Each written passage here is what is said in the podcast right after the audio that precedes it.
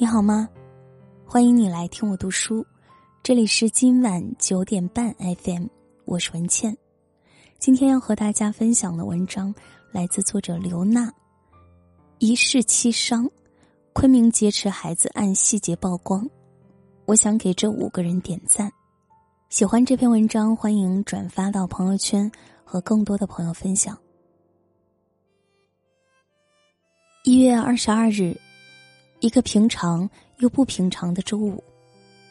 说它平常，是因为如果没有意外，每个人的一生都要经历很多个这样如释重负的周五。上完了一周的学，或干完了一周的工作，终于可以走出学校大门或单位大门，回到家中休憩、放松，找回自己。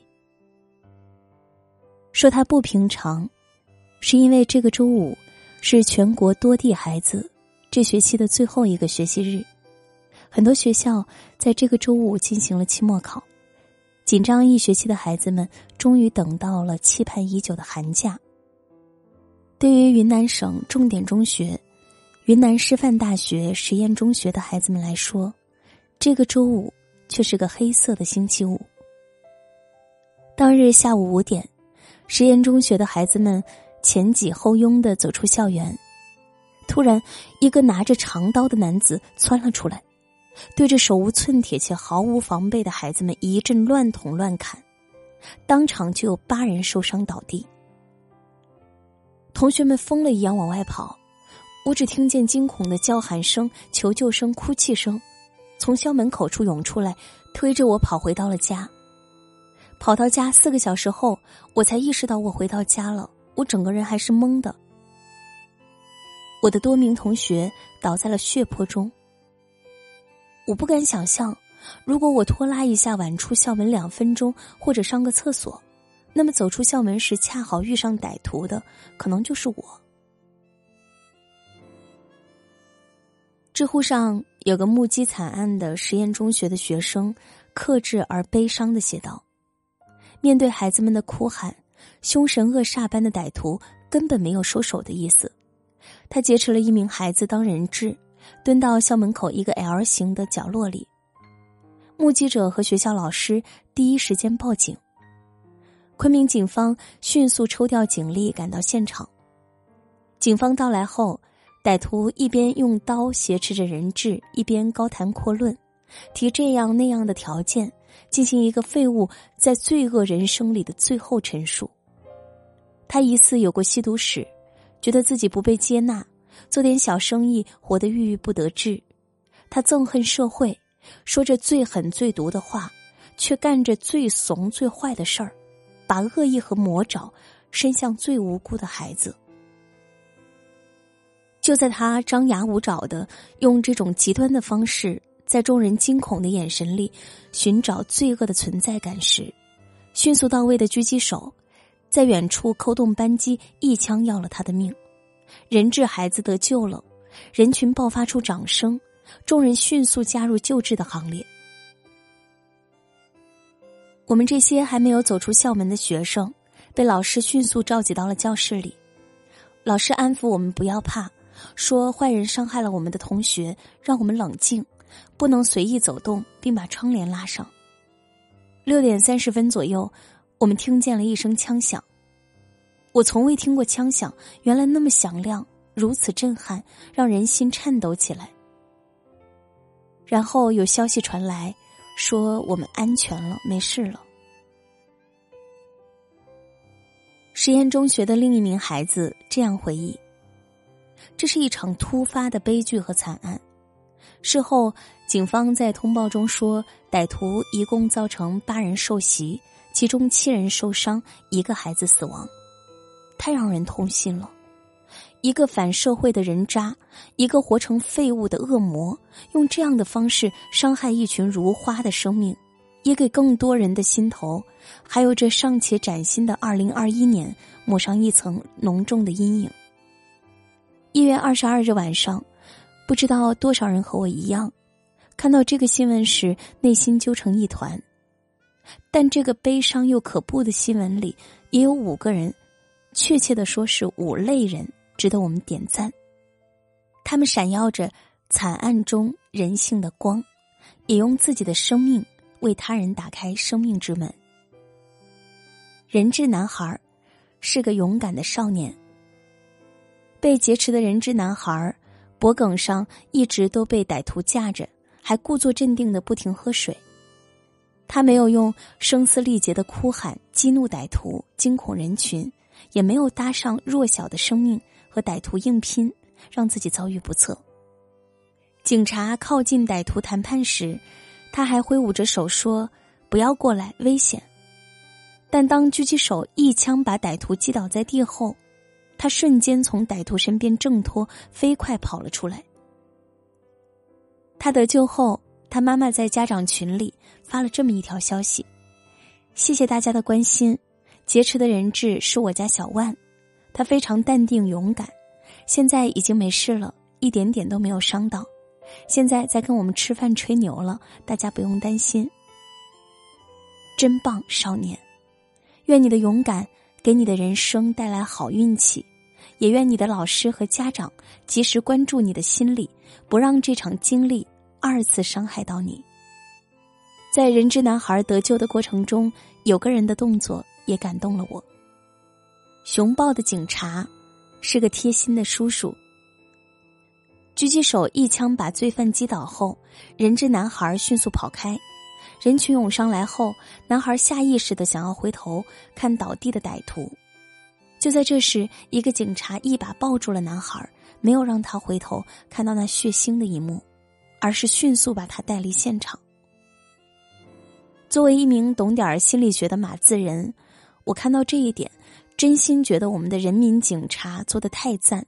这个看似下意识的动作，保护了这个少年的余生。在《身体从未忘记》这本书中，心理学家范德考克用大量战场老兵的故事陈述了这样一个事实：那些目睹了太多死亡而侥幸活下来的老兵，都有着很严重的心理创伤。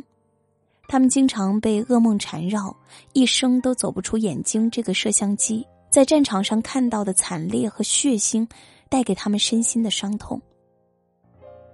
谢谢你。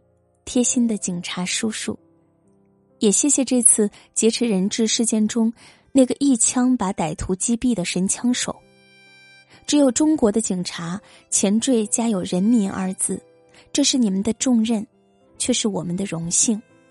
这起劫持人质案之所以能这么快速把歹徒击毙，也要感谢一名记者。